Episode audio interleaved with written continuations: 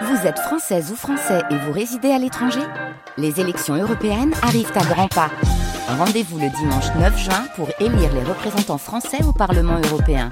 Ou le samedi 8 juin si vous résidez sur le continent américain ou dans les Caraïbes.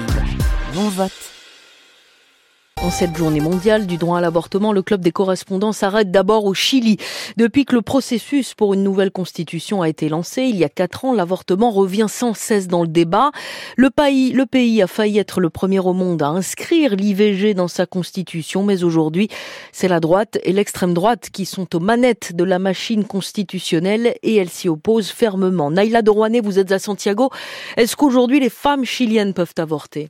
Alors oui, depuis 2017, les Chiliennes sont autorisées à avorter, mais dans trois cas seulement, s'il y a eu viol, si la vie de la femme est en danger ou si le fœtus n'est pas viable. Selon les chiffres du ministère de la Santé, ces six dernières années, plus de 3600 femmes ont eu recours à la législation et ont donc avorté légalement.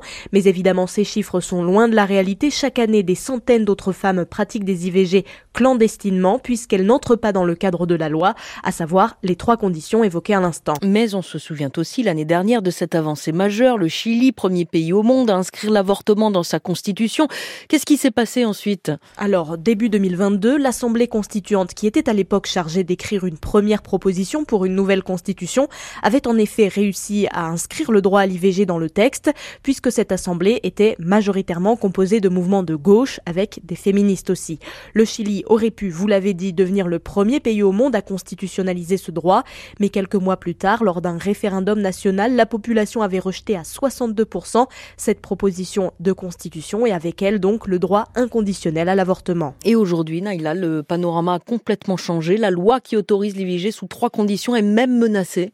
Et oui, puisque la balle a changé de camp pour cette deuxième tentative d'écriture de la Constitution, c'est l'extrême droite, avec l'appui de la droite traditionnelle, qui sont majoritaires au sein du Conseil constitutionnel et peuvent donc écrire un texte à leur convenance. La semaine dernière, elles ont approuvé le concept, je cite, de protection pour celui qui va naître en opposition directe avec le droit à l'IVG. En décembre prochain, les Chiliens seront une nouvelle fois appelés à voter pour ou contre ce deuxième brouillon de constitution. S'ils l'approuvent, eh bien la loi actuelle sur l'avortement sous trois conditions pourrait tout simplement être annulée. Mais pour l'instant, les sondages indiquent que la population n'est pas vraiment favorable au texte que la droite est en train d'écrire.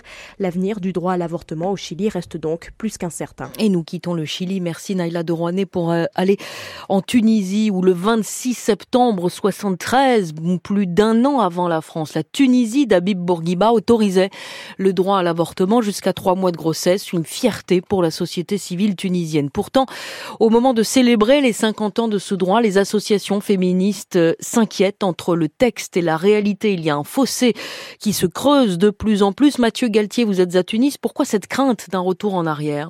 Paradoxalement, c'est à cause de la liberté d'expression acquise avec la révolution de 2011. Les voix conservatrices, jusqu'alors étouffées par le régime de Ben Ali, ont émergé. Concernant l'avortement, la loi ne prévoit aucune restriction à l'accès à l'avortement, mais dans la pratique, les hommes conservateurs n'hésitent plus à hausser le ton, comme l'explique le docteur Selma Ajri, secrétaire général de l'association Tawhida Bencher. On ne demandait jamais à la femme l'autorisation du mari. C'est quelque chose qui est apparu depuis quelques années qu'on a vu tout à coup euh, euh, des prestataires dire ah non non ça nous pose trop de problèmes, euh, les maris viennent nous nous menacer et donc on préfère pour notre confort finalement avoir l'autorisation du mari. Mais si la législation est là, Mathieu, pourquoi n'est-elle pas appliquée? Ce n'est pas si simple. Il y a aussi une certaine complicité au sein de l'administration. Si la loi est claire, d'autres textes administratifs viennent alourdir les démarches pour se faire avorter. Et Salma Ajri le regrette. Ils ont imposé par une circulaire, donc totalement illégale, euh, que les jeunes femmes d'entre 18 et 20 ans aient une autorisation parentale. Et si ce n'est pas le cas, eh bien, euh, on fait appel au juge. Et le juge est tout aussi conservateur. À ces freins sociétaux s'ajoute également un frein économique. En pleine crise, la Tunisie a du mal à se procurer certains médicaments à commencer par les pilules abortives, qui ne sont pas la priorité de la pharmacie centrale de Tunisie, qui a le monopole pour importer les médicaments. Mathieu Galtier, en Tunisie pour France Info, c'était le club des correspondants. Merci à vous deux.